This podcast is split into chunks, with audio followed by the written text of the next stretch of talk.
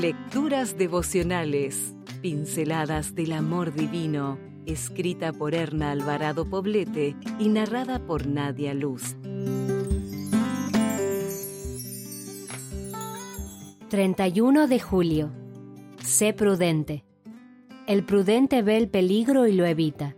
El imprudente sigue adelante y sufre el daño. Proverbios 22, 3. El sexto sentido femenino es un concepto popular que casi nadie pone en duda. Se define como la capacidad que tiene la mujer para evaluar con rapidez una situación y la gesticulación de las personas, a fin de interpretar sentimientos y emociones. El versículo de hoy parece dar la razón a lo anterior. La persona prudente intuye, ve el peligro a simple vista y con anterioridad lo evita.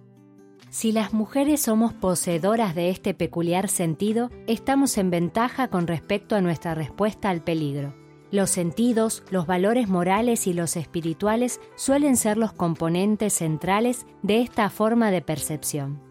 Las damas somos muy sensibles a las palabras, a las miradas y a las actitudes que observamos en los demás. Somos capaces de darnos cuenta de cuándo una conversación con un varón que es esposo o novio de otra mujer nos pone al borde del acantilado del pecado.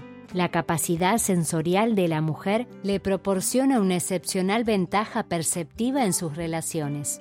Dios nos invita, nos persuade y nos recomienda ser prudentes. No nos hagamos partícipes de desastres familiares donde nadie gana y todos pierden. Pide a Dios que agudice tu sentido de la percepción cuando sientas que el mal ronda a tu alrededor y te acecha. Apártate del mal y no te transformes en un obstáculo para ti misma.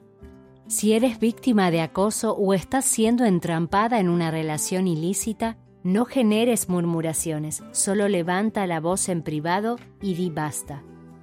La mujer imprudente juega con el pecado, con lo ilícito y con lo prohibido. Tarde o temprano caerá en su propia trampa y se verá rebasada por sus acciones equivocadas.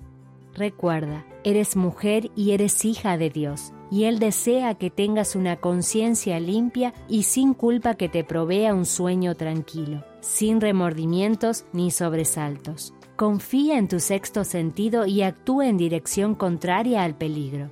Si por alguna razón pones en duda tu sexto sentido, no te preocupes. Acude al Espíritu Santo y escucha su voz. Él será siempre tu mejor guía. Si desea obtener más materiales como este, ingrese a editorialaces.com.